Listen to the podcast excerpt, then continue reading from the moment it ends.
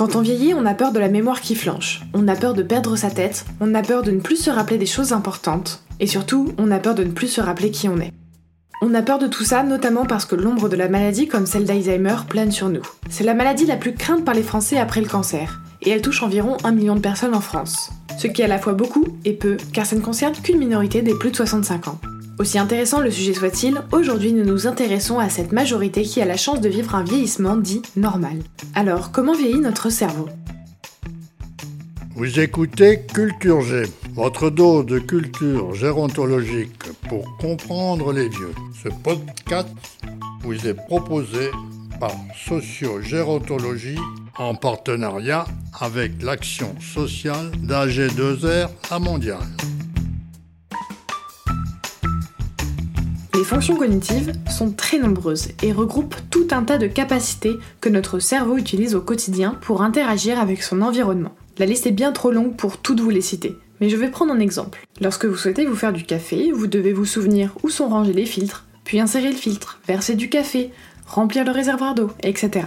Pour faire du café, vous avez appris toute une série de gestes ordonnés. Une fois le café fait, vous êtes capable de juger si le lait que vous versez dedans n'a pas tourné, et vous êtes capable de proposer une tasse à votre ami qui se dirige vers cette même machine à café. Les fonctions cognitives vous permettent de mémoriser, vous concentrer, communiquer, percevoir s'il y a un problème, vous adapter, vous organiser, exécuter des mouvements, et tout un tas d'autres choses. Pour comprendre comment notre cerveau vieillit, des chercheurs ont comparé des jeunes et des personnes âgées sur des tâches évaluant certaines de ces fonctions. Ils ont donc constitué deux groupes d'âge différents et leur ont fait passer toute une série de tests. Résultat, certaines capacités sont préservées chez la personne âgée. Sous-entendu, il n'y a pas de déclin observé sur des tâches comme la lecture, la prise de décision ou la fluence verbale, c'est-à-dire la capacité à trouver des mots, notre vocabulaire. Bien que plus lentes, les personnes âgées performent aussi bien que les jeunes dans certaines tâches, ce qui veut dire que le cerveau qui vieillit traite moins vite l'information, mais pas forcément moins bien. Cette étude n'évalue pas toutes les fonctions cognitives, mais seulement celles gérées par la partie frontale de notre cerveau, qui sont parmi les premières à être touchées par le vieillissement. Ce que cette étude nous indique, c'est que tout ne fout pas le camp en vieillissant, comme j'entends souvent. Beaucoup s'inquiètent de leur mémoire qui flanche, à cause d'un mot qu'ils ont sur le bout de la langue ou du fait qu'ils ont du mal à mémoriser un nouveau numéro de téléphone. Les circuits de la mémoire sollicités dans notre cerveau dépendent beaucoup de l'objet concerné. Et en vieillissant, certains de ces chemins deviennent plus tortueux. Par exemple, essayer de retenir un numéro de téléphone pour pouvoir le noter une fois rentré chez soi nécessite de stocker une information sur le court terme pour pouvoir la réécrire. On utilise ici notre mémoire de travail, qui elle devient moins performante avec l'âge. Se rappeler de la date d'anniversaire de ses six enfants, leurs conjoints et leurs enfants reste assez facile, car cela fait appel à notre mémoire à long terme, et cela correspond à des souvenirs émotionnellement chargés, ce qui en fait des informations que l'on n'est pas prêt d'oublier.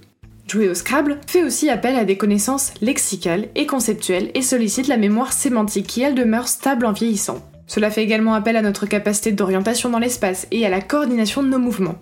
Toutes ces fonctions cognitives sont conservées en vieillissant, puisque des chercheurs ont pu observer des patients atteints de démence ou d'Alzheimer jouer au Scrabble sans difficulté. Là aussi, notre mémoire est plus complexe qu'il n'y paraît parce qu'elle n'emprunte jamais le même chemin selon l'objet à mémoriser. Certains déclinent avec l'âge, quand d'autres se conservent. Il ne faut pas que ce soit une raison d'alimenter une peur d'Alzheimer. Et si le sujet vous inquiète, ou si vous expérimentez des troubles de l'attention, de la mémoire ou du comportement, le mieux est de consulter un professionnel. Allez, monsieur le directeur, on joue la facture au scrap. Si je gagne, on efface mon ardoise. Merci d'avoir écouté Culture G. Pour nous aider, laissez-nous une note ou un commentaire, partagez avec vos amis et abonnez-vous pour ne pas rater le prochain épisode. Bon, fais-le parce que sinon, ils n'ont pas me lâcher.